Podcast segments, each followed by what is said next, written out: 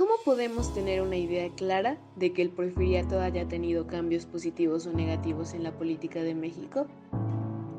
Iniciamos con este episodio del programa Antén Díaz Mori.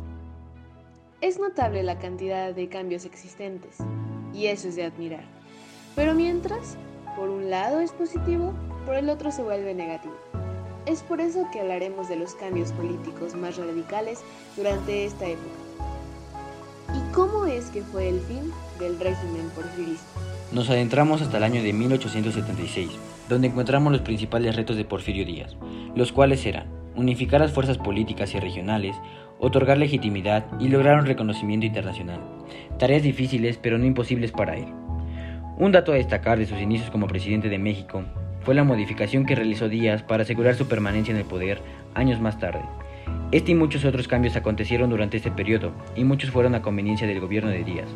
A inicios del año de 1888 iniciaba una nueva etapa del porfiriato, basada en el centralismo y en un gobierno más autoritario.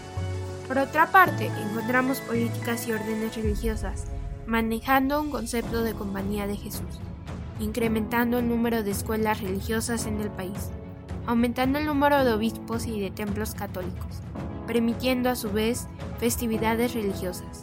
Un claro ejemplo de ellas sería la coronación de la Virgen de Guadalupe.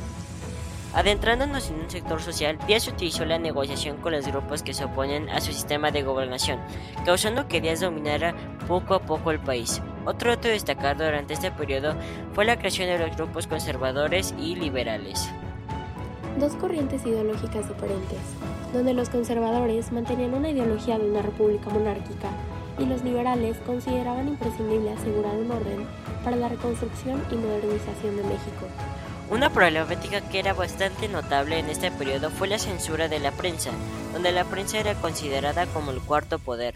Para el año de 1876, Díaz establece que lo conocido como pan y palo encarcelando autores y periodistas con el fin de evitar las críticas hacia él. Varios momentos cruciales fueron los que marcaron el fin del régimen porfirista y un claro ejemplo de ello fue la situación laboral en la que trabajadores y obreros se encontraban trabajando largas horas de trabajo y con un salario lamentable. Un movimiento que tuvo sus resultados fue la huelga de Cananea, realizado el 1 de junio de 1906, cuando aproximadamente 400 trabajadores protestaron por la reducción de trabajadores, intentando conseguir un aumento de salario y un trato justo e igualitario para todos los empleados. Por otra parte, la generación de clubes opositores al régimen de Díaz era innegable, puesto que para el pueblo no existían garantías individuales, donde el despojo de tierras era algo cotidiano, empobreciendo a muchos.